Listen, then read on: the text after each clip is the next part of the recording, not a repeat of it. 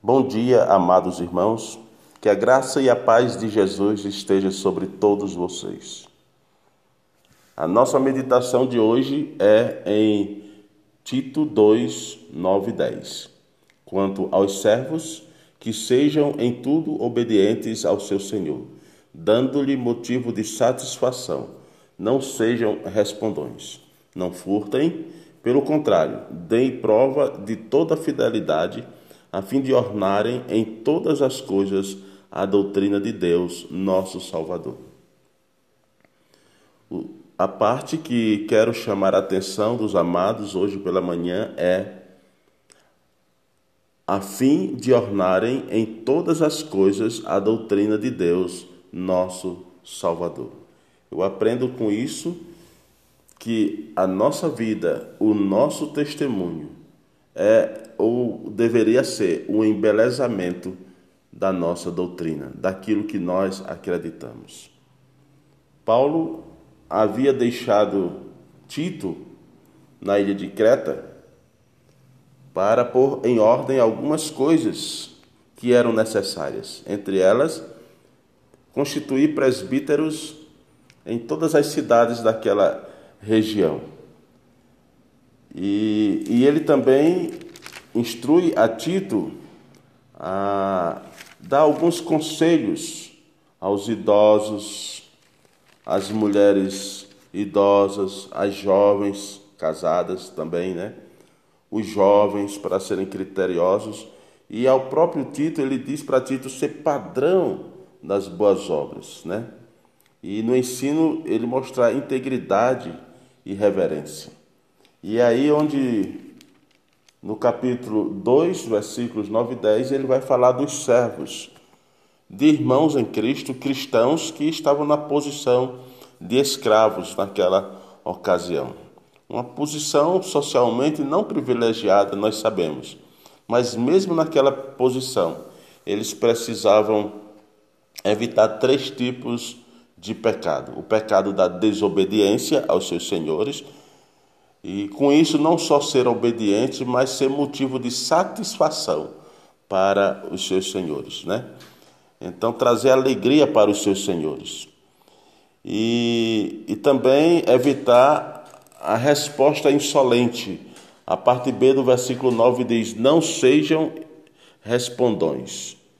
E o outro pecado é o furto. No versículo 10, ele diz: Não furtem e aplicando-se para a nossa vida cotidiana, podemos ter podemos ser pessoas empregadas e podemos observar esse texto do ponto de vista empregado patrão.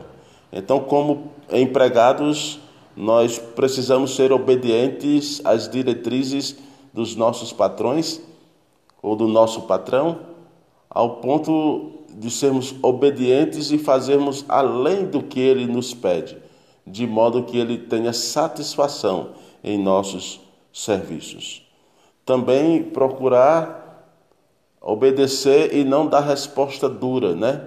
Ou insolente para com para aos nossos para com os nossos patrões, mesmo sabendo que nós sabemos acerca do serviço provavelmente mais do que eles mas sermos brando no nosso modo de falar, educados, manso, né? no nosso modo de falar. E evidentemente não furtar.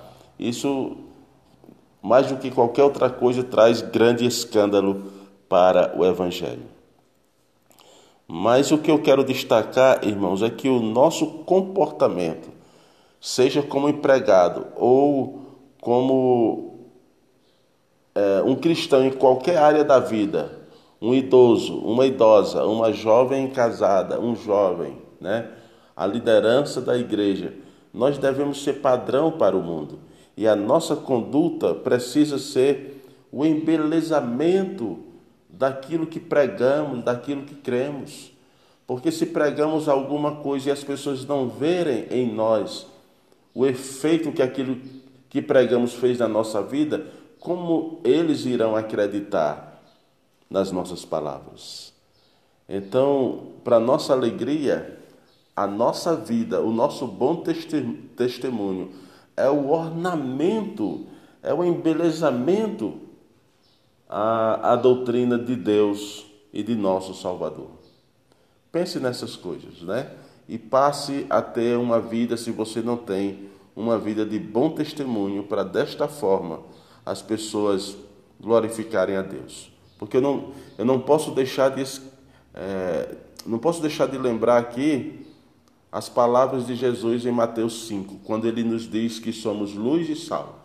Lá no versículo 16 ele vai concluir dizendo: Assim brilhe a vossa luz diante dos homens, para que vejam as vossas boas obras e glorifique a vosso Pai que está que está no céu. As nossas boas obras aí é a nossa vida, é o nosso testemunho. Esse brilho é o ornamento à doutrina que pregamos e defendemos. Vamos orar. Senhor Deus, que a tua bênção esteja sobre cada um dos teus filhos. Protege-os, ó Pai, de todo mal, principalmente dessa onda de Covid que assola o mundo. Protege-nos deste mal e de tudo aquilo, Senhor, que nos faz mal espiritualmente e fisicamente, e por que não dizer mentalmente. Ó Deus querido, que essa palavra também, meditada, possa trazer um desafio para a nossa vida, para que, de fato, vivamos aqui como luz, útil, brilhando no meio da escuridão, e como sal, como, a, como pessoas que vêm temperar o ambiente em que vive. Cuida da gente e que nós glorifiquemos o teu nome em tudo que façamos, em tudo que, que venhamos a dizer.